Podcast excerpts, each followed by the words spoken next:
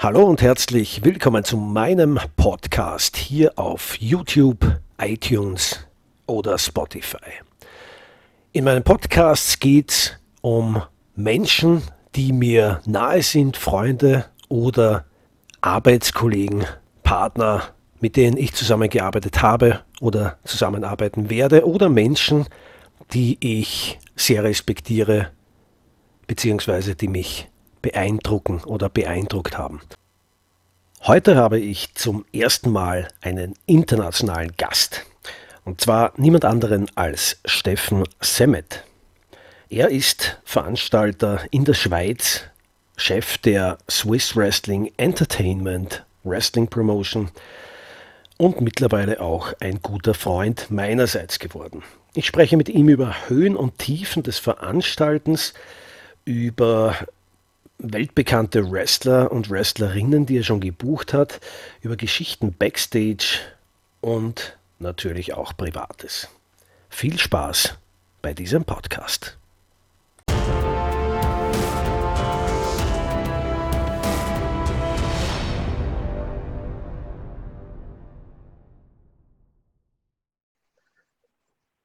So, hallo bei einer neuen Folge Peter White Podcast. Ich weiß nicht, ob ich da mal den Namen ändern sollte oder ob das eh passt so.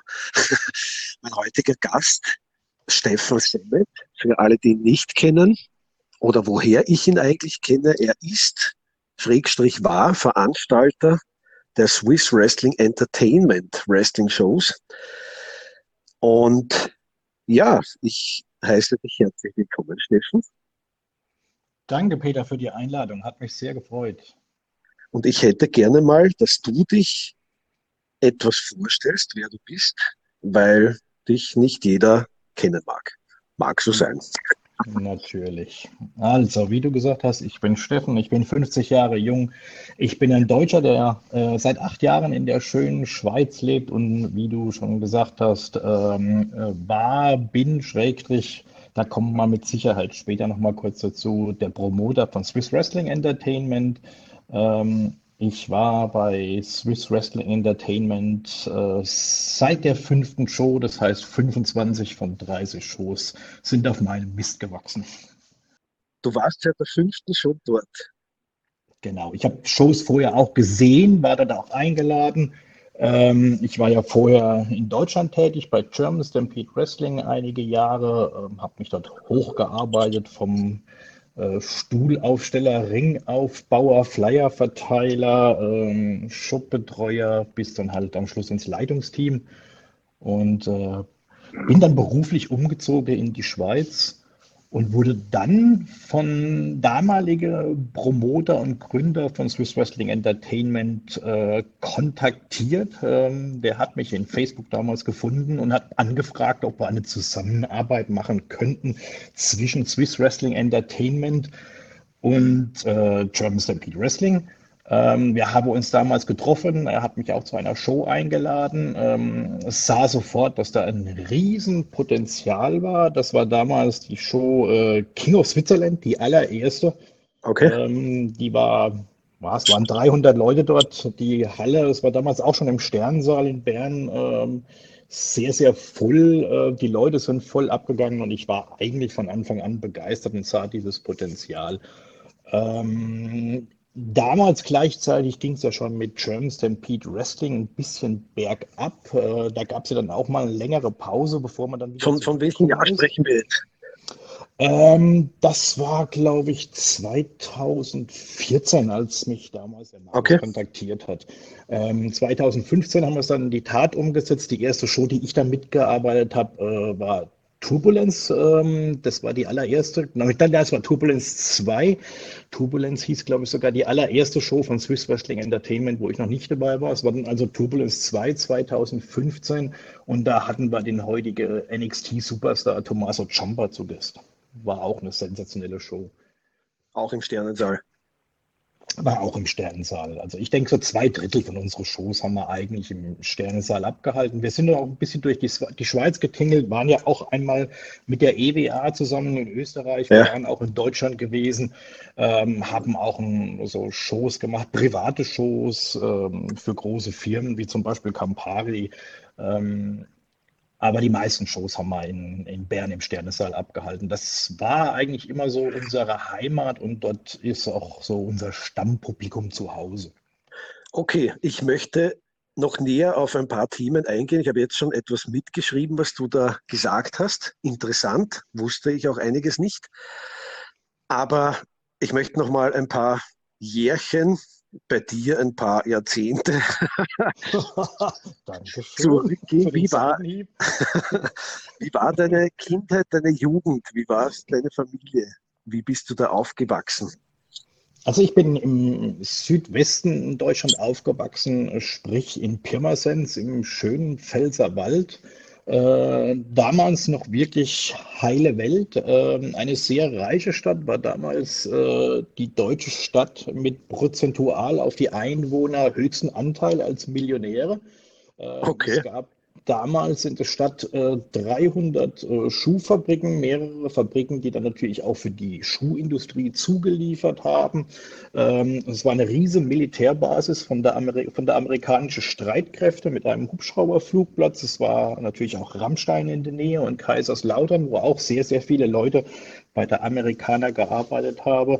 Ähm, die Schuhindustrie ging Ende der 80er, Anfang der 90er komplett pleite. Heute gibt es, glaube ich, noch zwei produzierende Schuhfabriken in Pirmasens. Die Amerikaner sind verschwunden und heute ist es eine äh, der Städte in Deutschland mit der höchsten Arbeitslosezahl. Ähm, in Westdeutschland, falls man das überhaupt noch sagen darf. Wie gesagt, meine Kindheit war sehr, sehr schön. Also war alles immer Friede, Freude, Eierkuchen. und ähm, ja, und da gab es natürlich auch die ersten Kontakte mit dem Wrestling. Ich erinnere mich noch, dass ich irgendwann in der 80er bei einem Schulfreund zum Geburtstag eingeladen war und er hatte damals eine Videokassette, auf der Hulk Hogan, Macho Man Randy Savage zu sehen war und wir saßen als Kinder, Schrägstrich Jugendliche, gebannt vom Fernsehen, haben uns dieses Spektakel angeschaut. Ja. Es gab damals natürlich noch keine Zeitschriften wie Power Wrestling oder, oder geschweige denn das Internet. Für uns war das was ganz Neues. Lief damals auch nicht richtig im, regelmäßig im Fernsehen und wir saßen da vom Bildschirm und waren wirklich geflasht. Muss auch damals noch, muss auch dazu sagen, dass ich mich damals schon gefragt habe, warum hauen die sich permanent 30, 40 Mal in 10 Minuten in die Fresse und da hat ein blauer Fleck. Also okay. das haben wir auch damals schon hinterfragt, war uns aber sehr egal, weil das Spektakel war halt sensationell und da fing das an. Ähm, und das ist natürlich auch irgendwo hängen geblieben. Muss aber sagen, ein paar Jahre später habe ich das Wrestling wieder ein bisschen aus der Auge verloren.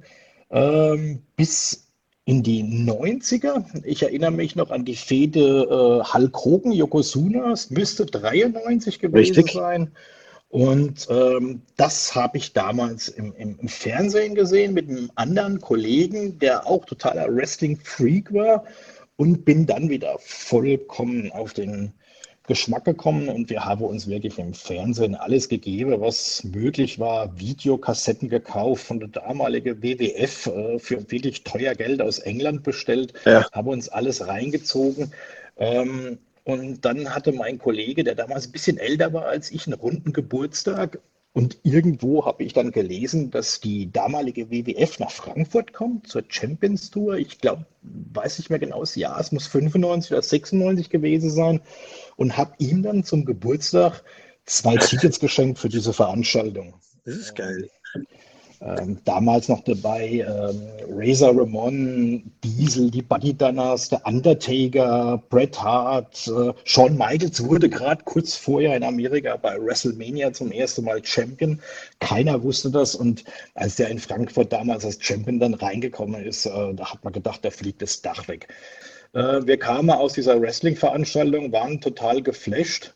Äh, mein Kollege ist heute natürlich auch noch Wrestling-Fan, der guckt sich das heute auch noch an. Aber bei mir ähm, hat es da irgendwie Klick gemacht und ich habe sofort gemerkt, da ist einfach mehr. und ich muss mich mehr mit dieser Materie beschäftigen. Das, das war also, denke ich mal, bei der Champions Tour mit der BWF war eins der Punkt, wo ich wusste, da muss einfach noch mehr kommen. Okay. Aber jetzt, jetzt gehe ich mal einen Schritt voraus nicht, dass du, ich möchte jetzt nicht näher auf das Thema eingehen, dass du Badeenten sammelst. Aber ich kenne eine Badeente von dir, wo FC Köln drauf war. Das heißt, du warst nicht nur Wrestling-Fan, sondern auch Fußball-Fan. Ja, das bin ich auch nach wie vor. Nicht mehr ganz so verrückt wie früher, muss auch sagen, ich bin Mitglied im FC Köln. Okay. Bin auch sehr, sehr stolz drauf, dass schon seit Jahren äh, versucht, den Verein zu unterstützen. War natürlich auch in meiner Kindheit, danach, damals nach dem großen FC Bayern München, die zweitgrößte Mannschaft in Deutschland in meiner Kindheit. Mittlerweile ist es eine sogenannte Fahrstuhlmannschaft geworden, die ein Jahr aufsteigt, mit einem anderen Jahr wieder absteigt, auch finanziell schwer zu kämpfen hat, aber ja. immer noch eine gigantische äh, Fanbasis hat und mit Sicherheit, was die Mitgliedszahlen und die Fanzahlen zu den größten in Deutschland nach wie vor gehören. Und also äh, auch wenn es immer mal möglich ist, fahre ich auch mal nach Köln und gucke auch mal ein, ein Spiel live im Stadion. Wenn es Corona zulässt. Gut, im Moment ist es natürlich nicht möglich, das ist klar. Also ich kann, ich bin absolut kein Fußballfan, ich schaue maximal Nationalspiele, aber auch schon lang nicht mehr, also Nationalmannschaftsspiele. Aber ich weiß noch sehr wohl, dass Toni Polster bei FC Köln war. Ja, ein absoluter Hero, den ich auch mal persönlich getroffen habe. Okay. Beim FC Köln nach einem Fußballspiel. Das war auch ein unvergesslicher Moment. Für mich auch ein, ein Hero meiner Jugend. Der hat sein Geld sehr gut angelegt und hat enorm viele Zinshäuser in Wien und Umgebung. Okay. Und vor allen Dingen auch ein, ein Knallerhumor, dieser Typ. Ich folge ihm auch auf Instagram. Und, okay. Äh, sehr, sehr witzig. ja, mittlerweile auch schon etwas weißer am Haupt. Aber wem sage ich das? okay, aber jetzt noch, äh, du musst jetzt nicht komplett ausholen, aber was war am Wrestling für dich der Punkt, wo du sagst, wow, das hat mich geflasht? Ich meine, bei mir war es genauso, aber war es die Athletik, waren es die, die Körper, war es, ja, sag mal. Ähm, ich denke, du weißt ja, wir machen ja mit, mit, mit der SWE, machen wir ja auch äh, diese Livestream-Interviews nach wie vor. Und ja. unsere letzte Frage ist eigentlich immer, wie würdest du jemand Wrestling erklären, der es noch nie zuvor gesehen hat? Ja, ist auch gut. Ja. Ähm, und ähm, da kommen immer die döllste Erklärungen. Und für mich ist es einfach dieses... Ähm, Live-Action-Theater, also ja. ein Action-Movie, den du live auf der Bühne guckst mit äh, Stuntmen, die keinen zweiten Take haben.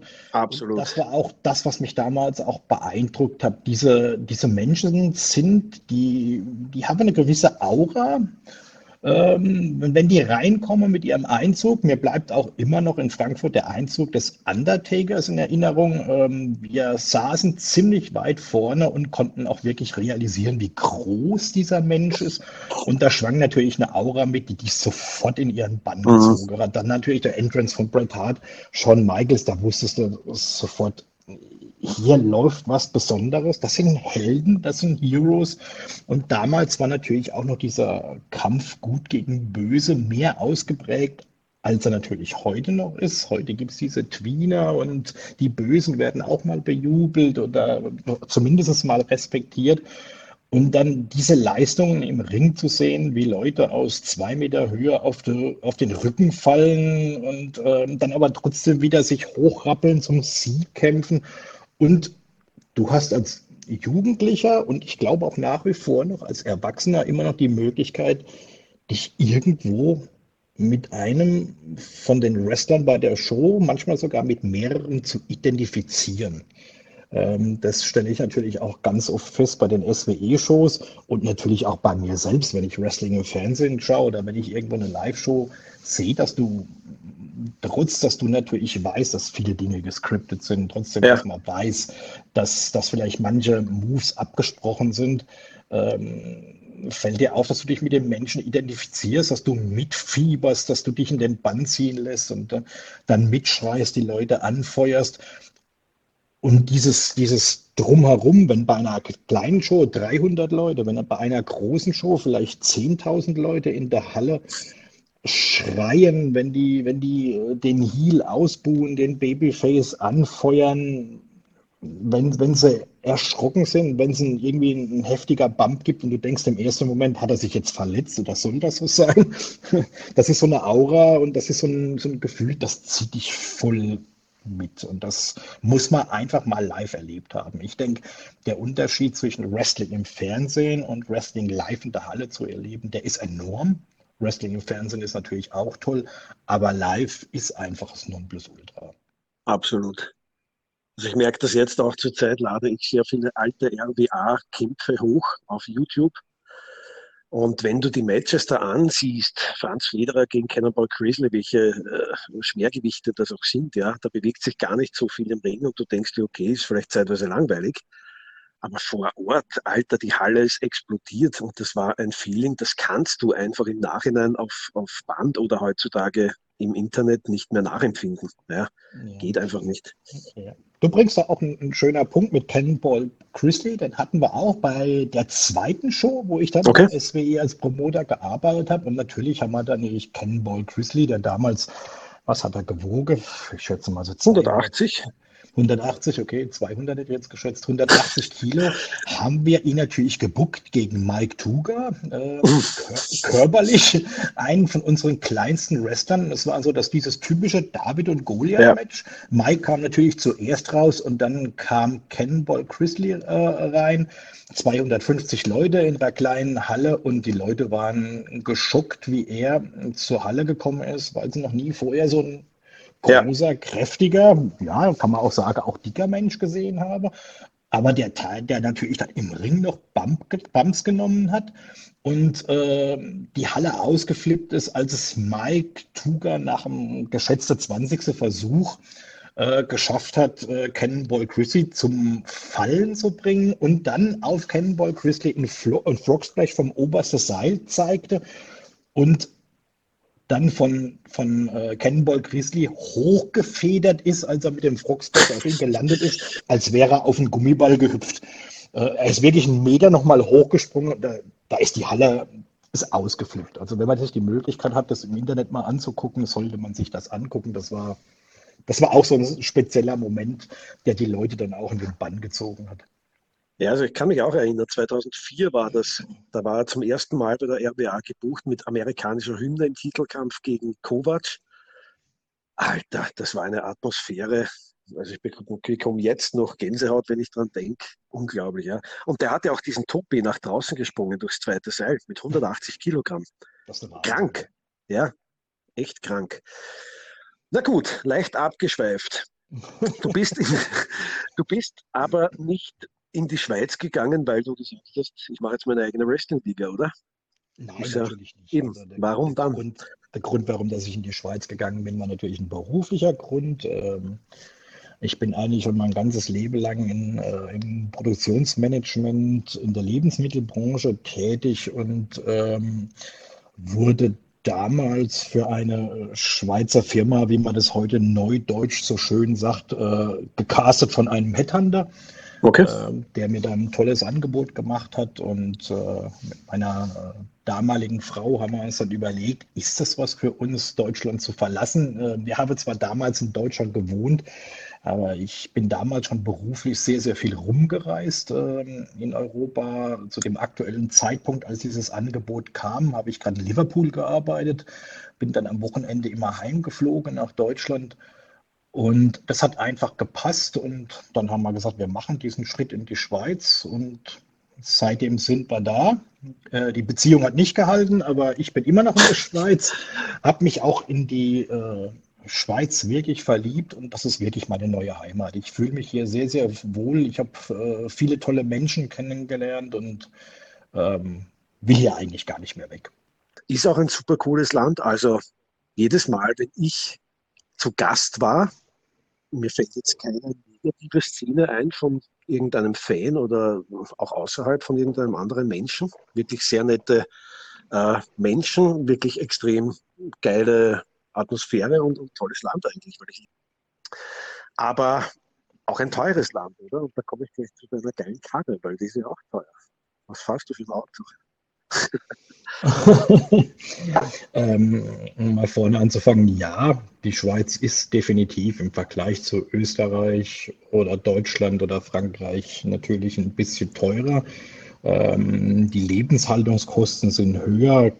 Gleichzeitig sind dafür die Steuern natürlich tiefer und, und der Verdienst okay. ist natürlich auch angepasst in, in der Schweiz. Also ähm, letztendlich Ende vom Monat, denke ich mal, gibt sich das nicht, nicht groß irgendwie einen Unterschied gegenüber Deutschland oder, oder Österreich. Der Lebensstandard hier ist allerdings aber schon sehr, sehr hoch. Es gibt sehr, sehr wenig Arbeitslose und ja, es ist ein sehr sauberes, ein sehr gut organisiertes Land. Das ist schon so. Also man sieht schon kleine Unterschiede, ähm, aber die kleinen Unterschiede im Vergleich jetzt zu Deutschland sind dann aber auch, ähm, sage ich mal, sehr feine Unterschiede. Und wie ist das privat? Du hast eine Frau an deiner Seite, die dich bei den Wrestling-Shows, denke ich mal, oder bin ich davon überzeugt, auch zu 100% überzeugt, äh, unterstützt hat. Ja, das ist so. Ich habe hier die Liebe meines Lebens getroffen und ähm, wir sind jetzt schon fünf Jahre zusammen. Äh, wir bereisen die Welt zusammen. Äh, wir haben einen tollen Hund zusammen. Ähm, und wie gesagt, haben wir auch diese ganzen Shows natürlich auch äh, zusammen gemacht. Und da brauchst du auch eine Unterstützung. Wenn du als Promoter alles alleine machen würdest, ja. würdest du dich so aufreiben. Da würdest du auf der Strecke bleiben. Da bin ich auch sehr, sehr dankbar. Ähm, sie kannte Wrestling, als wir uns kennengelernt haben, hat es auch ab und zu mal im Fernsehen geschaut, aber sie einen Fan zu nennen, wäre jetzt ein bisschen übertrieben. Was sie liebt an dieser Sache, äh, ist das, das Organisieren, das Drumrum, die Gespräche mit den Menschen, die Leute kennenzulernen. Ähm, ähm, die, ganze, die ganze Vor- und Nachbearbeitung dieser Shows. Und äh, das ist genau das, was ihr halt äh, Freude macht und äh, wo sie auch äh, sehr stark drin ist und mich dann auch natürlich extremst unterstützt. Jetzt gibt es aber zwei Punkte, die mich interessieren. Erstens, wie war der Moment, als du ihr gesagt hast, du, ich würde gerne selbst eine Veranstaltung machen hier in der Schweiz? Und zweitens, es gibt ja auch Shows, und da spreche ich aus eigener Erfahrung, wo nicht genug Publikum kommt und du machst ein Minus. Wie ist das in der Beziehung? Ist es belastend? Ist es egal? Äh, ja, natürlich. Also als wir uns kennengelernt haben, wusste sie schon, was, sie, was ich mache. Ähm, okay.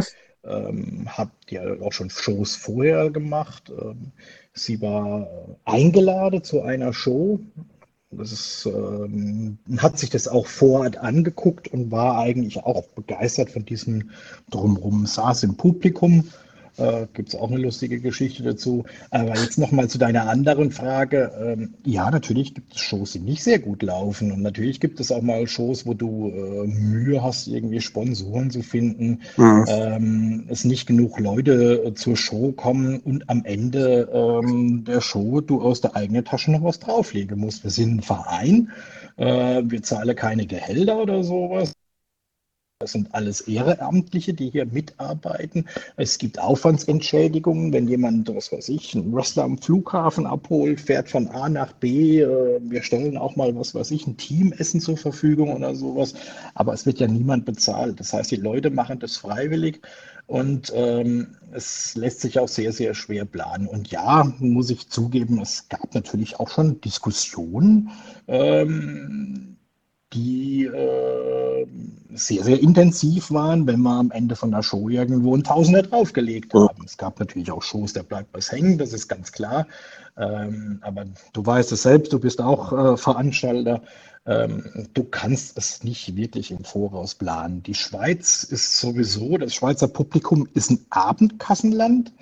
Ähm, das heißt, der Vorverkauf ist nicht ganz so extrem. Das betrifft übrigens auch Musikkonzerte oder Theaterbesuche. Die Leute sind wirklich Abendkassenkäufer. Hier kann ich dir zum Beispiel erzählen, bei der allerersten Show, ähm, Turbulenz, die ich äh, äh, gemacht habe, da habe ich mir so eine Stunde vor Türöffnung, ähm, sage ich dir ganz offen ehrlich, fast in die Hosen gemacht vor Angst. Wir, hatte, wir hatten wirklich eine Card, die hatte uns mehrere tausend Franken gekostet, nur an Gagen.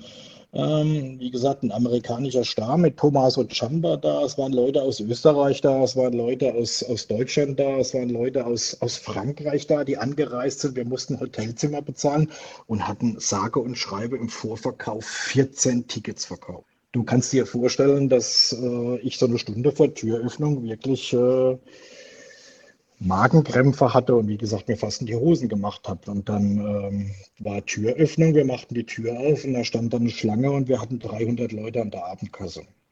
Wahnsinn. Und ähm, die Halle war brechend voll. Aber jetzt für alle, die es nicht wissen, und mir fällt es im Moment auch nicht ein, mehrere tausend Franken. Ein Franken ist sind wie viel Euro? Ja, grob kannst du eigentlich sagen, eins zu eins. Von meinen Erfahrungen her ist es in Österreich auch so, dass etwas mehr als die Hälfte zur Abendkasse kommt. Aber ganz so krass wie bei dir, nein, das nicht.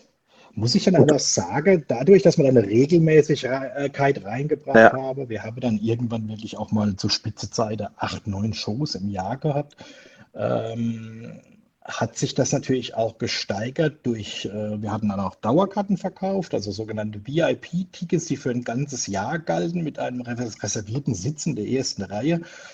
Und äh, es ging dann hoch, dass wir bis zu 130 Tickets im Vorverkauf verkauft hatten und dann halt nochmal, sag ich, sag ich mal, 200 an der Abendkasse oder so, das zu Spitzenzeiten. Ist natürlich beruhigender als Veranstalter. Absolut, absolut. Aber das Planen ist immer so eine Sache. Wir hatten zum Beispiel die Show in Deutschland, in Konstanz, da hatten wir auch sehr, sehr viel Geld in Werbung gesteckt. Ja. Ähm, da wurden wir zum Beispiel eingeladen, weil wir ähm, vorher bei einer äh, MMA-Show in Konstanz in dieser Halle einen Showkampf hatten, bei dem fast 1000 Le Leute zu Gast waren. Äh, die Halle brechend voll. Wir hatten einen Showkampf, äh, damals Drake Destroyer gegen äh, Diablo. Und wir hatten da einen Stand aufgebaut mit ein bisschen Merchandise. Die beiden Wrestler haben dann auch so Autogramme geschrieben und die Leute haben uns die Bude eingerannt nach diesem Kampf und kein Mensch wollte irgendwie ein Autogramm von diesen MMA-Stars. Da waren sogar Weltmeisterschaftskämpfer an diesem Abend. Ähm, und dann kam der Sportdezernent der Stadt zu uns und hat uns eingeladen und hat uns Angebot gemacht, hier eine Show zu machen. Ähm, lange Rede, kurzer Sinn, du warst bei dieser Show auch dabei. Ja. Wir hatten 120 Leute an, diese, an diesem Abend, obwohl wir auch sehr, sehr viel Geld in die Werbung gesteckt hatten. Ähm, es wurden Sponsorenversprechen gemacht, die nicht eingehalten wurden. Ähm, es wurden von Sponsoren Versprechen gemacht, ich kaufe 100 Tickets, kaufe mit meiner ganzen mhm. Belegschaft und solche Dinge wurden nicht eingehalten und war eine sensationelle Show, aber finanziell war das definitiv unser größter Flop.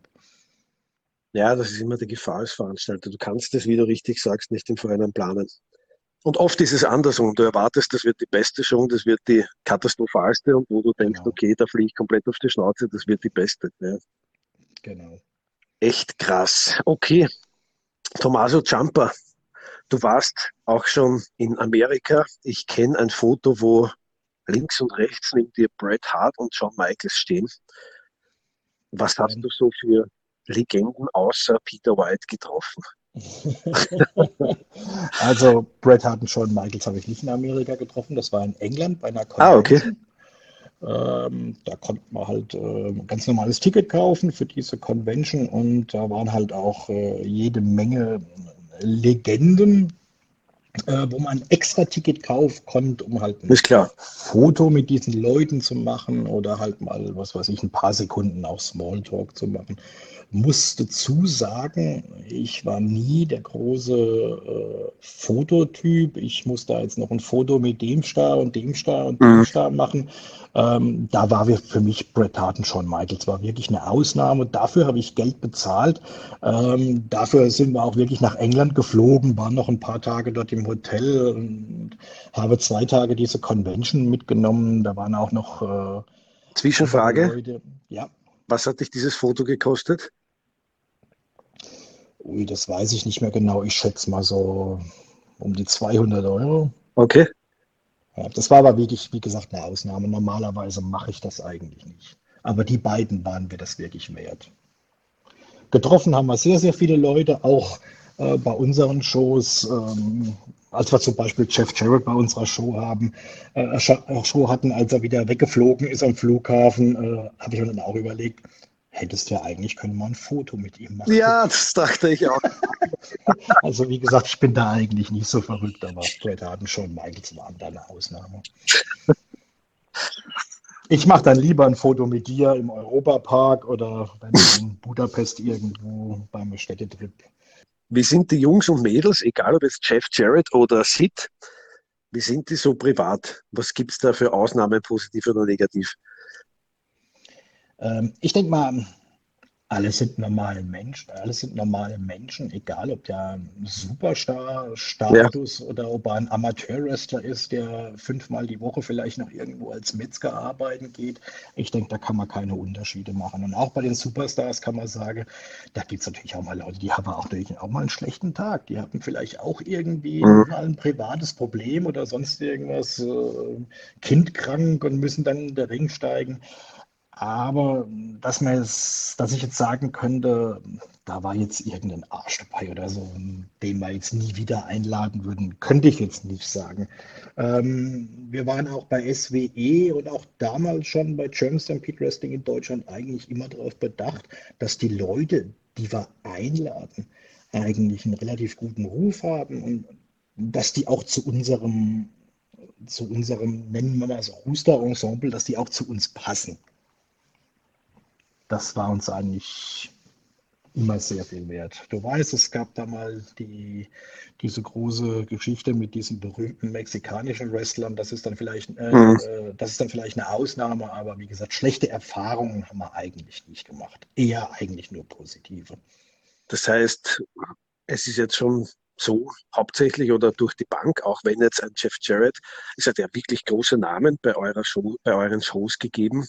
Mr. Kennedy, Ken Anderson, MVP, Ezekiel Jackson, Jeff Jarrett, Tommaso Ciampa und noch etliche andere wahrscheinlich, die ich jetzt nicht hier vor mir habe. Aber du sagst, die, die, die benehmen sich auch alle, so wie ein Michael Kovac oder Peter White, privat. Also die sind nicht abgehoben. Nein, eigentlich nicht. Und es sind eigentlich ganz normale Jungs. Es ist mittlerweile sogar so, dass wir auch nach wie vor, obwohl wir jetzt im Moment eigentlich äh, auf Standby sind, dass uns Leute aus Amerika kontaktieren, die ja. gerade die WWE verlassen haben, Leute von Impact, Leute auch von AEW, die uns auch kontaktieren und fragen, äh, ob sie bei uns auftreten dürfen. Sie machen gerade einen Europa-Trip, haben vielleicht irgendwie noch ein Booking bei einer anderen Show, ob wir vielleicht jetzt im Umkreis von dieser Woche, wo sie in, Deu in mhm. äh, Deutschland oder Europa sind, ob sie dann bei uns auftreten dürfen. Durch regelmäßige Bookings, wie zum Beispiel jetzt Matt Cross und Angelico oder wenn du einen Jeff Jarrett an der, an, an der Show hast, das spricht sich natürlich auch in Amerika rum. Da kommst du natürlich auch ein, ein gewisses Standing und dann fangen dich die Leute auch an zu kontaktieren. Also du aber musst nicht die Leute hinterher äh, telefonieren und, und bitten und betteln. Das spricht aber für deine Schrägstrich SWE-Qualität, weil es geht auch genau andersrum, dass sich so umspricht wie in Italien, wo ich bei dieser Liga war, ich weiß jetzt International Wrestling Superstar, glaube ich, ich weiß den Namen nicht mehr, in Turin. Und da war auch Bobby Lashley, Carlito, Chris Kohlenkovac, ich und so weiter. Und die hatten kein Geld und sind heute noch Leuten Geld schuldig. Ja? Und das spricht sich natürlich auch um, muss man sagen. Ja? Im Negativen. Ja, das, das gibt es nicht hin. Aber es ist cool, dass das bei euch so ist und ich weiß, dass du Matt Cross auch privat sehr gut kennengelernt hast und mittlerweile ein guter Freund ist. Ja, das ist so. Ähm, Matt kenne ich natürlich noch aus meiner Zeit bei German Stampede okay. äh, Wrestling. Da ist er auch schon mehrmals aufgetreten. Und inzwischen ist es eigentlich so, wenn Matt äh, eine Europatour macht, er reist sehr, sehr viel. Er ist das eigentlich, glaube ich, auch der Indie-Wrestler mit, äh, mit den meisten Auftritten im Jahr äh, versucht dann auch immer so einen Europatrip über zwei, drei Wochen zusammenzubringen, wo er mehrmals äh, in England, in Deutschland, in Frankreich, in Ungarn, bei uns in der Schweiz, überall auftritt. Und in dieser Zeit wohnt er dann hier bei uns zu Hause und okay. reist dann von, vom nächstgelegenen Flughafen Basel oder Zürich in die einzelnen Länder, tritt dort auf, kommt wieder zurück und wohnt dann in der Zwischenzeit bei uns. Er ist uns ans Herz gewachsen, er war schon sehr, sehr oft da ähm, wir sprechen regelmäßig, äh, sind relativ oft über WhatsApp in Kontakt und ja, wir haben da eine richtige Freundschaft aufgebaut. Ist eigentlich eine, eine schöne, tolle Sache. Nehmen wir an, du hast einen Lottogewinn gehabt und du veranstaltest noch. Wen würdest du buchen oder wer wäre dein Traum im Ring? Chris, das war jetzt schnell, okay? Ja, also für, für mich ist Chris Jericho ähm, das Nonplusultra im Wrestling. Das ist meine persönliche Meinung. Ja. Früher nannte man sowas immer als Total Package. Äh, für mich ist er unschlagbar am Mikrofon. Er kann mit Highflyern, er kann mit äh, Heavyweights, er kann, der, der, kann einfach alles im Ring.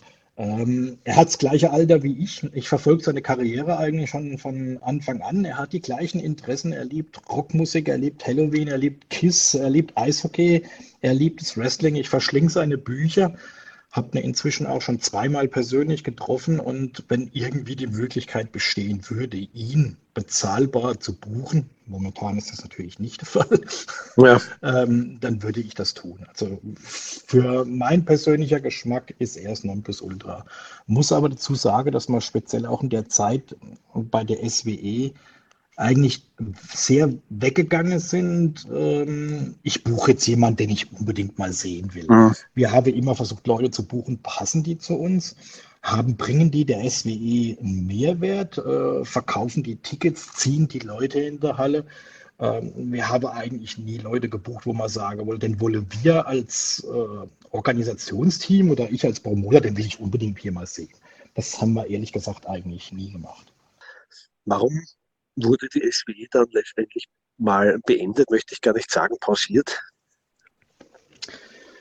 Ja, es sind viele Sachen zusammengekommen. Ähm, es gab verschiedene, wie soll ich sagen, ja, es gab verschiedene äh, finanzielle Probleme, ähm, dass wir halt wirklich mehrere Shows hintereinander hatten, die zwar die Show an sich sehr, sehr gut war. Ähm, die Fans waren begeistert, es waren Leute da, aber durch Fehler, die gemacht wurden, die Show ins, ins, ins Minus ging und die Kosten extrem hoch waren. Wir hatten, ähm, ist ja eine bekannte Geschichte, mehrere No-Shows von Wrestlern. Es gab eine Show, die wir damals angekündigt haben in Biel, da hatten wir fünf No-Shows von Wrestlern.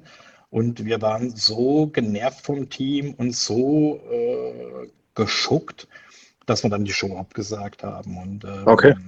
Es gab äh, zwei Show-Absagen insgesamt. Und dann kam mal ein Punkt, wo man wirklich sagen muss, Mais ausgebrannt. Man hat so viele Shows gemacht. Mhm. Äh, vielleicht brauchen wir einen Restart. Vielleicht müssen wir uns wirklich mal zusammensetzen im Team.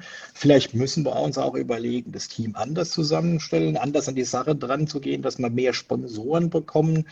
Ähm, und es kam dann auch ein Punkt, wo ich sagen muss, wir haben zwar ein tolles Team, da ist noch der Stefan Gehrig, der Christian Ruhstaller, ähm, da ist ähm, der Mike Tuga, der, der, der mithilft. Wir haben eine ganz tolle äh, Ringcrew, aber das sind dann Leute, die, ähm, wie gesagt, es ist ein Vereinsstatus, die äh, keine Verantwortung übernehmen im finanziellen Bereich mhm. oder im organisatorischen Bereich. Äh, du weißt es auch, wenn du eine Veranstaltung machst, hast du zwei bis drei Monate Vorarbeit für eine organisatorische Vorarbeit für eine Show. Ähm, bis ich damals auch noch ein bisschen mit meiner beruflichen Karriere, ich hatte damals einen Karriereschritt gemacht, eine andere Position, einen anderen Job bekommen, wo ich mehr eingebunden war und es fehlte einfach diese Zeit, alles allein zu machen. Es kam alles zusammen und wir waren einfach ausgebrannt und hatten dann im Team beschlossen, ähm, jetzt ist es mal gut. Ähm, es war uns eigentlich von Anfang an klar, kommt irgendwann der Punkt, wo es wieder passt, wo wir irgendwie eine zündende Idee haben, wo wir, wo wir merken, wir haben wieder Bock, dass man irgendwann natürlich ein Comeback macht. Das war uns irgendwo alle klar. Aber wir haben weder irgendwas terminiert, noch haben wir gesagt, äh, wir pausieren jetzt ein Jahr oder zwei Jahre. Mhm. Wir haben einfach gesagt, wir bleiben alle in Kontakt. Wir sind alle sehr eng miteinander befreundet. Und ähm, jetzt ist eigentlich der Moment gekommen, wo wir gesagt haben, okay, wir trauen uns das nochmal zu, wir haben da einen Plan, wir können einiges besser machen. Ähm, die Fans äh, schreien hier in der Schweiz nach wie vor nach uns. Und ähm, ja, und dann kam Covid-19. Wir werden keine Shows machen, wo es irgendwelche staatlichen Auflagen gibt. Ja. Ähm, ich war, du kennst den Luca auch, der ist ein, äh, ein Wrestler und ein Promoter hier aus, aus der Schweiz. Er hat äh, eine Liga, die in der südlichen Schweiz, im italienischen sprachigen äh, Raum ähm, im Tessin auftritt. Äh, und er hat äh, während Corona zwei Shows gemacht. Äh, bei der zweiten Shows, Show war ich auch zu Gast mit noch anderen Leuten aus unserem Team. Und er hat uns erzählt, was er für Auflagen hat, hat über Wochen jeden Tag mit der Gemeinde, mit dem, mit dem Kanton, mit dem Bund, mit dem Gesundheitsamt telefoniert. Und als dann die Show letztendlich vorüber war, ähm, stand da im Ring und ist mehr oder weniger mental zusammengebrochen und ähm, hat mir mega Respekt abgerungen, was er da auf die Beine gestellt hat und wie. Aber wir haben alle gesagt, das werden wir niemals. Nein, rechnet sich nicht. Keine Shows geben, wo äh, zwei Stühle frei sind zwischen den Fans oder nur 50 Leute in die Halle dürfen mhm. statt 300 oder wir irgendwelche äh, Daten von Fans weitergeben müssen, Telefonnummern, weiße Teufel. Ähm, der Aufwand ist es eigentlich nicht wert und das tötet auch, glaube ich, die Stimmung im Wrestling, die ganz, ganz wichtig So ist es. Es ist extremer Aufwand im Vorhinein und im Nachhinein. Es tötet die Stimmung. Du kannst als Veranstalter nur ein Drittel einnehmen vom Team, kannst dadurch auch keine Stars buchen, weil du nicht die Kohle hast. Es ist alles negativ, ja. War das nie ein Thema oder ein Traum, als Jugendlicher selbst mal im Ring zu stehen? Nein, absolut nicht. Ähm, ich finde faszinierend, was die Jungs da machen, die in den Ring steigen, die Leute unterhalten. Und Mädels? Äh, die Mädels natürlich auch, ja.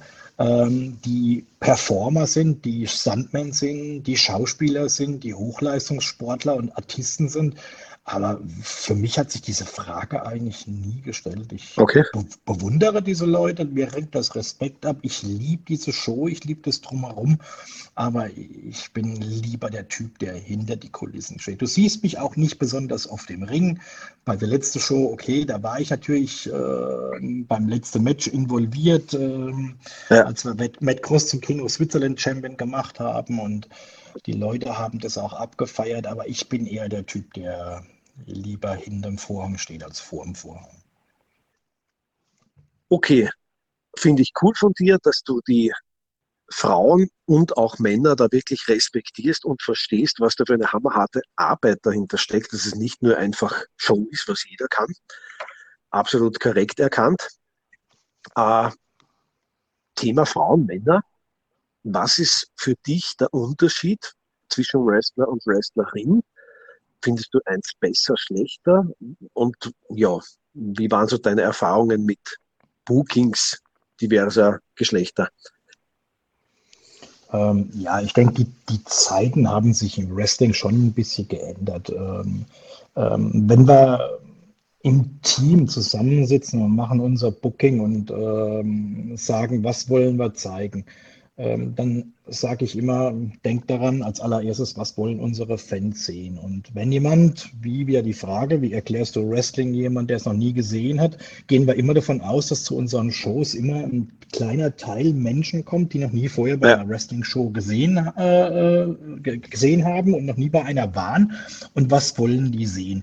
Die wollen zwei äh, Riesen sehen, die sich im Ring die Scheiße aus dem Hirn prügeln. Ähm, ist so das ist eigentlich der, der, die Denkweise, die Leute vom Wrestling haben, wenn sie es noch nie gesehen haben. Ähm, das muss definitiv auch im Programm sein. Du musst eine muskelbepackte Riesen haben. Ähm, du musst diese David gegen Goliath-Matches haben. Du musst dieses Gut gegen Bösen haben. Ah, und die Frauen haben schon immer, meiner Meinung nach, im, im Wrestling eine Daseinsberechtigung. Als ich Fan geworden bin, was waren damals die Frauen? Ähm, die Frauen waren dann, sind dann aufgetreten, wenn die Männer zur Pinkelpause gegangen mhm. sind, haben sich ihr Bier geholt und im Fernsehen waren sie bei der WWF früher nichts anderes als eine billigere Wix-Vorlage, falls man das so sagen darf. Diese Zeiten haben sich geändert. Das fing an, als Lita, Trish Stratus, Jacqueline, diese ganzen Leute in der WWE aufgetreten sind, wo man dann plötzlich gesehen habe, hey, diese Frauen, die sehen nicht nur hammermäßig gut aus, die können sich auch wirklich athletisch bewegen und die können das Gleiche wie die Männer. Wenn du heute Leute siehst im Ring, wie Sascha Banks zum Beispiel oder Bailey, Charlotte bei der WWE. Wenn du die, die Women's Division bei Impact zum Beispiel siehst mit äh, äh, Havoc Gas Machine, Nevaya, wie sie alle heißen, äh, Diona Peruzzo und solche Sachen. Das sind, das sind sensationelle Athleten und die den Männern in nichts nahestehen, was sie im, im Ring zeigen. Ja. Das finde ich sensationell. Ähm, wir haben bei der SWE, glaube ich, nie eine Show gemacht, wo wir keine Frauen dabei gehabt haben. Und die Frauen-Matches waren bei uns eigentlich auch immer so ein bisschen wie soll ich sagen, nicht ein Pausenfüller. Wir haben nicht wie viele andere das Frauenmatch als zweitletztes Match gebracht, damit man die Stimmung noch ein bisschen runterbringt und die Leute wieder ein bisschen Energie für den Main Event haben. Ähm, die Frauen haben bei uns immer eine wichtige Rolle gespielt. Deshalb haben wir uns auch nach ein paar Shows entschlossen, einen Frauentitel rauszubringen. Hatten wirklich äh, Trupp-Leute wie, wie, wie Jessie Alpha Female Gabbard, wir hatten Miss Mina, wir hatten Audrey Breit von, aus Ungarn, die eine Sensation war. Niki Foxley, ein riesiges Talent hier aus der Gegend, äh, Laura Wellings aus der Schweiz, die wirklich auf dem aufsteigenden Ast war, sich dann halt leider verletzt hat und ihre Karriere beenden musste. Wir hatten wirklich sehr, sehr viele äh, tolle Leute und die aktuelle äh, Ladies Championess ist ja bekanntlicherweise Tanil Dashwood und da braucht man, glaube ich, auch nicht drüber diskutieren. Die kennt eigentlich jeder aus der WWE und mittlerweile von Ring of Honor und Impact. Ja, kann ich nur unterschreiben. Also, wenn ich das mit 90er vergleiche, weiter zurück brauche ich gar nicht gehen. Alejandra Blaze und Co. hatten Kämpfe, die jetzt auch okay waren, aber es war halt so ein, ja, schaue ich mir mal an, aber ich freue mich auf den nächsten Kampf. Genau. Heutzutage, wenn ich Charlotte Flair sehe, die in den Mondsold vom dritten nach draußen springt, denke ich mir, alte Scheiße, das würde ich nie tun. Ja? Und die springt das dreimal am Tag. Also auch, auch Europa, finde ich, hat zu dieser Situation, dass die Frauen wieder weiter vorne sind, extrem dazu beigetragen. Wenn ich zum Beispiel mhm. GSW-Zeiten, wenn ich, wenn ich da daran zurückdenke, als wir äh, Matches hatten, mehrere Male äh, Wessner gegen Blue Nikita, teilweise Hardcore-Matches, wo die geblutet habe. Ähm, da war die Stimmung um Vielfaches besser als bei manchen Matches bei den Männern. Also die haben da auch sehr viel dazu beigetragen, vor allen Dingen die beiden, das, das Ladies Wrestling, Frauen Wrestling weiter nach oben und bekannter zu machen und auch respektierter zu machen. Ist für mich sowieso ein Begriff, der ist sehr, sehr wichtig und Hand in Hand geht mir im Wrestling. Respekt. Ja, und Respekt zollen auch die Fans den Frauen. Was, was sind so deine Ansichten gegenüber den Fans? Was hast du dafür da Erfahrungen gemacht, was die Treue betrifft zu jeder Show? Gegen die Dankbarkeit? Hattest du Stress mit einigen Fans? Sind daraus Freunde entstanden? Ähm, bei der SWE muss ich sagen, die Schweizer Fans, die sind sehr, sehr, sehr freundlich, sehr, sehr nett.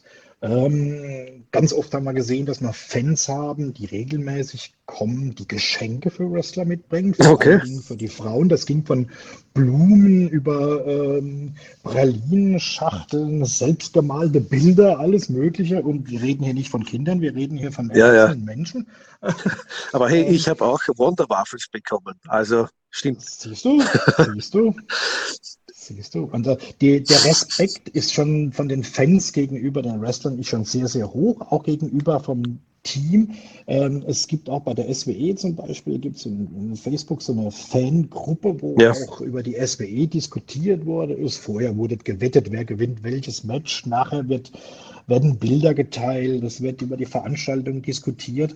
Und bei der SWE hat sich das so entwickelt und da sind wir eigentlich sehr, sehr stolz drauf, dass wir das auch so nennen. Wir sind eigentlich wirklich so eine große Familie geworden. Es ist, es ist wirklich so weit gegangen, dass auch bei den letzten vier, fünf Shows sich Fans angeboten haben. Kann ich irgendwie ein bisschen früher kommen? Ich helfe Stühle aufstellen, ähm, cool. komme drei, vier Stunden vor der Show, sind so in der Halle, hast noch ein paar Flyer, ich gehe in die Stadt noch ein paar Flyer verteilen oder kann ich irgendwie Werbung für euch machen? Wie kann ich euch unterstützen? Also das ist in der, in, in der Schweiz schon sehr, sehr toll. Es ist eine kleine Fanszene in der Schweiz im Vergleich zu Österreich und Deutschland, aber es ist eine sehr feine Fanszene, auf die wir auch sehr, sehr stolz sind. Ja, ist schön. Aber es ist nicht immer alles schlimm. Es gibt auch schlimme Momente, weiß ich, weißt du auch fix. Was war so dein, vielleicht fällt dir da einer ein, der schlimmste Moment im Selbstveranstalten? Also schlimme Momente, normalerweise wird man jetzt sagen, ja, eine Showabsage oder wenn äh, ja, wenn es finanziell nicht so gut gelaufen ist mit der Show, ist ein schlimmer Moment. Für mich waren eigentlich schlimme Momente immer, wenn es Verletzungen gab. Es ist ein Kontaktsport, wo die Leute wirklich äh, Vollgas geben, akrobatische Höchstleistungen bringen. Man muss sich natürlich auch vorstellen, die Leute, die zusammen in den Ring steigen, die, die lernen sich manchmal vielleicht eine Stunde, bevor sie zusammen ja. in den Ring steigen, lernen die sich kennen und sprechen dann miteinander, was werden wir zeigen, kriegen vom Promoter eine gewisse Vorgabe, was er eigentlich zeigen soll, eine Zeitvorgabe oder grob zu sehen, äh, zu sagen, was wollen wir sehen und dann steigen die in den Ring. Und natürlich äh, gibt es wie es bei der WWE passiert, wie es bei AEW passiert. Natürlich passiert es auch bei uns Verletzungen. Ähm, in Deutschland gab es zum Beispiel mal einen Vorfall, wo sich Wessner im Kampf die Hüfte rausgerenkt hat oder ausgekugelt hat. Das war sehr, sehr schlimm. Ähm, Matt Vaughn hat sich mal ganz, äh, das war ein Wrestler aus Schottland, ganz komplett, ne, Quatsch, Entschuldigung, aus Wales, der hat sich ganz kompliziert den Arm gebrochen, äh, musste dann auch in Deutschland ins Krankenhaus, musste dann hinterher, weil es keinen Flug gab, hat er noch ein paar Tage bei uns gewohnt, bis, bis er seinen Rückflug bekommen hat. Und bei der SWE hat sich äh, Miss Mina mal beim Champion-Match die Schulter ausgekugelt. Keiner von den Fans hat es gesehen. Sie hat die Zähne zusammengebissen, hat ihr Match beendet, hat es gewonnen und saß dann mit schmerzverzerrtem Gesicht hinterm Vorhang. Und ähm, bis wir dann unseren Sanitäter gerufen hatte und der hinter der Bühne war, hat sie sich schon selbst die Schulter wieder eingekugelt. Ähm, wir hatten Chris Kohlen, da erinnerst du dich auch, da ja. ging mal was schief, immer, ähm, immer Match gegen Marius Alani. Und Alani hat ihm versehentlich, ich glaube, mit dem Ellenbogen wirklich übelst auf Auge geschlagen und das Auge ist angeschwollen und Chris hat von einer Sekunde auf der andere nichts mehr gesehen, hat Panik bekommen, dass er erblindet. Das sind für mich schlimme Momente. Also das, ähm, man sagt immer so schön, Wrestling ist Fake. Ähm, das sind die Momente, wo man sieht, dass es kein Fake ist und äh, wo ich denke, was die Leute dort zeigen, natürlich ist es abgesprochen, aber die Dinge, die sie zeigen, sind echt und das Risiko ist da. Und das sind für mich die schlimmen Momente.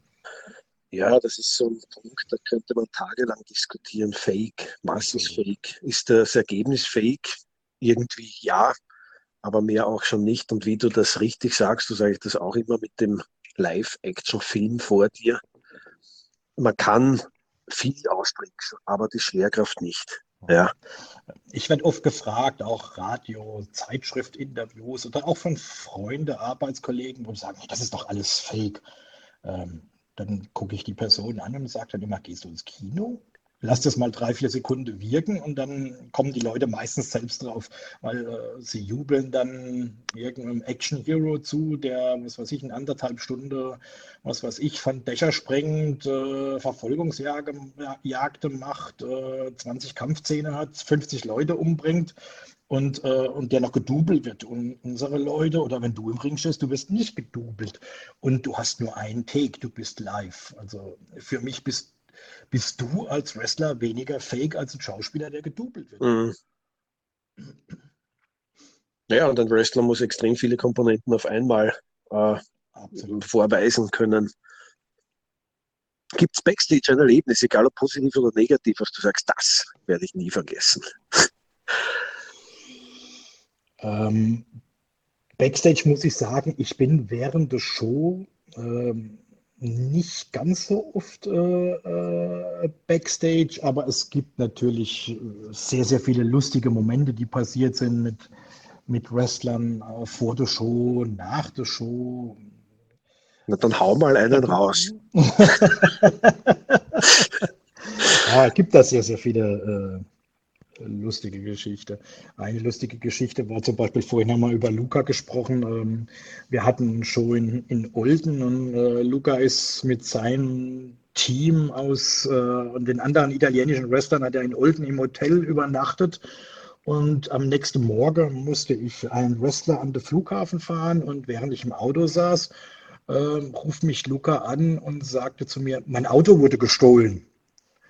Und ich sofort Panik bekommen. Ich, mein Nebenmann, das war gerade Angelico, und er gesagt, wie viel Zeit hast du noch? Ja, der Flug ist erst in drei Stunden, wir haben Zeit. Dann bin ich noch nach Olden gefahren, habe mit, äh, äh, mit ihm noch mehrmals telefoniert während dem Fahren, auch mit einem von unserem Teammember, der dann äh, mit dem Christian Ruhstaller, den kennst du auch, der Manager, äh, der ist dann auch nach Olden gefahren und dann haben wir uns alle getroffen ähm, vorm Hotel und dann stand Luca da und sagt, ich habe in der falsche Straße geparkt, ich habe es wieder gefunden.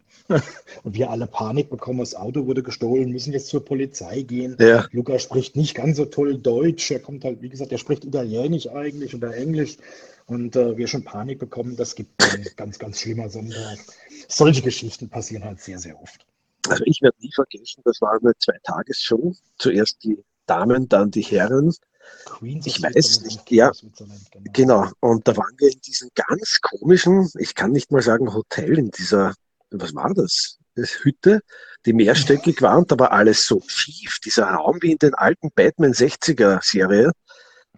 Da, da war, wir haben wir auf Stockbetten und als ich da nach unten gestiegen bin in der Früh, hat es mich richtig zur anderen Wand rüber getrieben, weil der Boden so schief war. Das war ganz komisch. Ja. Die Dusche am Gang war cool, weil das eine Telefonzelle war. Also ganz strange, ja. Und der Besitzer war sowieso, der hat uns da zusammengeschissen in der Nacht, als wir von der Show am ersten Tag nach Hause gekommen sind. Seid doch ruhig, ihr müsst ruhig sein, obwohl eh kein anderer dort war. Also ja, ganz komisch. Das sind die typischen Wrestling-Geschichten. Ja, in, in dem Moment, wo sowas stattfindet, ärgerst du dich vielleicht etwas, ja. Aber im Nachhinein ist es immer wieder witzig, sowas zu erzählen und sonst hätte man ja nichts zu erzählen. Das ist so, ja. Äh, jetzt bist du mir trotzdem noch zwei Antworten schuldig, weil du hast nicht geantwortet auf die Frage, welche Karre du fährst und Ach. wie es in den USA war. Äh, ja, also aktuell fahre ich einen äh, Dodge Charger. Ich bin schon seit Jahren eigentlich ein großer Freund von amerikanischen Autos, habe auch schon einen Hammer gefahren, Crossfire und solche Sachen. Also bin eigentlich äh, begeisterter äh, US-Car-Fan. Und ja, in, in den USA waren wir natürlich auch schon. Ähm, wir sind beide, Lilly und ich, sehr, sehr große USA-Fans. Äh, träume irgendwann vielleicht mal unseren Lebensabend in Florida zu verbringen, fahren dort sehr, sehr gerne hin und waren natürlich auch schon in den USA beim Wrestling, haben dort auch schon einige Shows besucht. WrestleMania. WrestleMania, ja ist natürlich für einen, äh, für einen Wrestling-Fan so ein, sich mal einen Traum erfüllen. Ich wollte es auch irgendwann mal live er, äh, ähm, erleben. Wir haben WrestleMania 33 zusammen in, ähm, okay. in Orlando erlebt, als der Undertaker das erste Mal offiziell retirete. Ähm, war ein sensationelles Erlebnis und was mir auch in Erinnerung bleibt, ist natürlich auch die, die Show am Tag zuvor, Super Card of Honor von Ring of Honor, meine absolute Lieblingsliga und meiner Meinung nach äh, die beste Wrestling-Liga der Welt. Und äh, bei dem Main Event damals die Young Bucks gegen die Hardy Boys waren und wo man selbst als, als Promoter, erwachsener Mann und langjähriger Wrestling-Fan bei diesem Match äh, richtig ausgemarkt ist und dann äh, am nächsten Tag bei WrestleMania plötzlich die Hardy Boys als Überraschungsgast auftauchen. Also da, ich glaube, ich habe noch nie in meinem Leben so geschrieben. Ja, das war wirklich ein Moment auch für mich. Der war sehr überraschend und man liebt solche Momente, weil es nicht mehr viele davon gibt. Genau. Ja.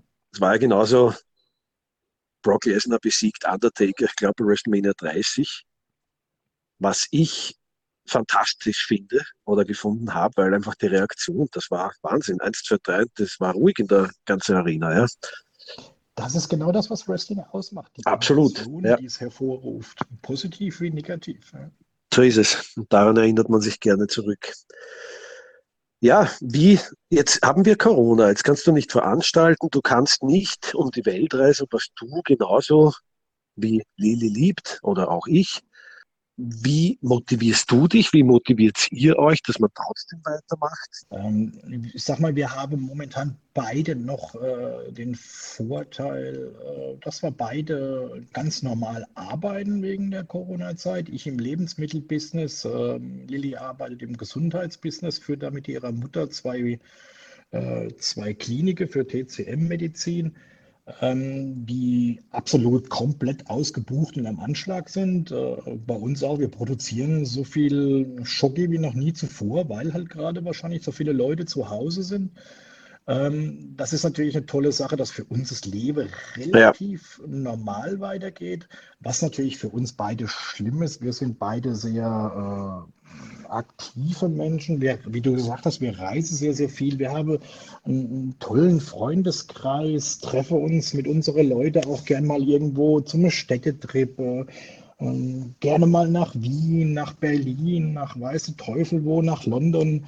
Und das ist jetzt halt alles nicht möglich. Das ist, mhm. äh, das ist halt das, was es halt richtig äh, bitter macht und sehr, sehr deprimierend.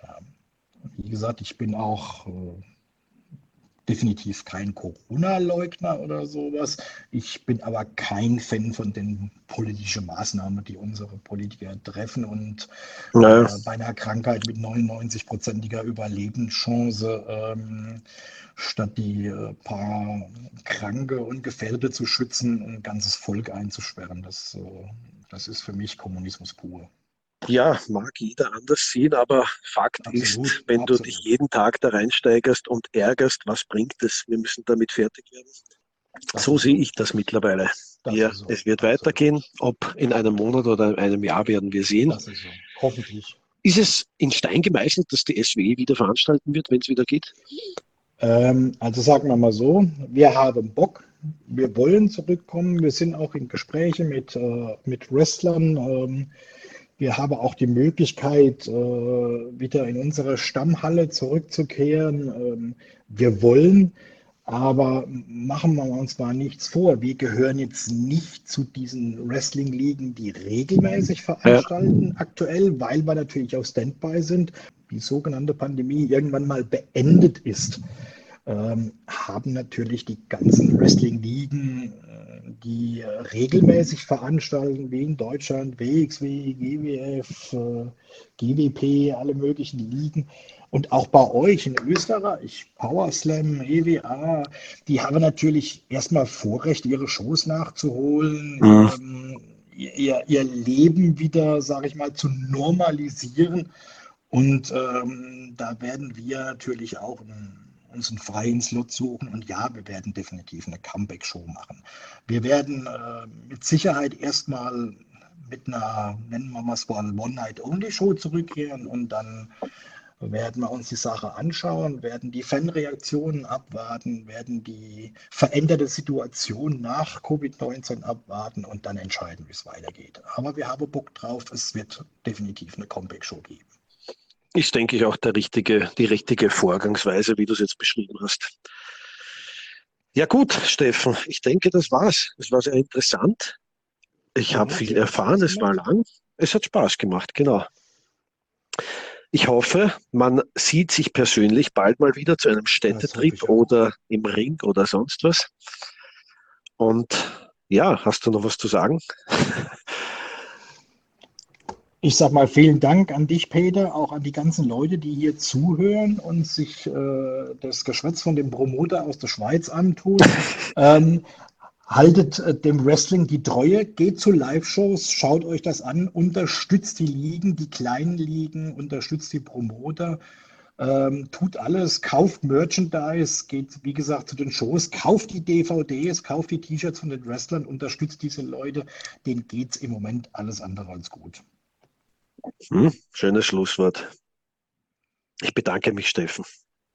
Ich danke dir, Peter. Alles Gute und ciao. Bis dann. Ciao.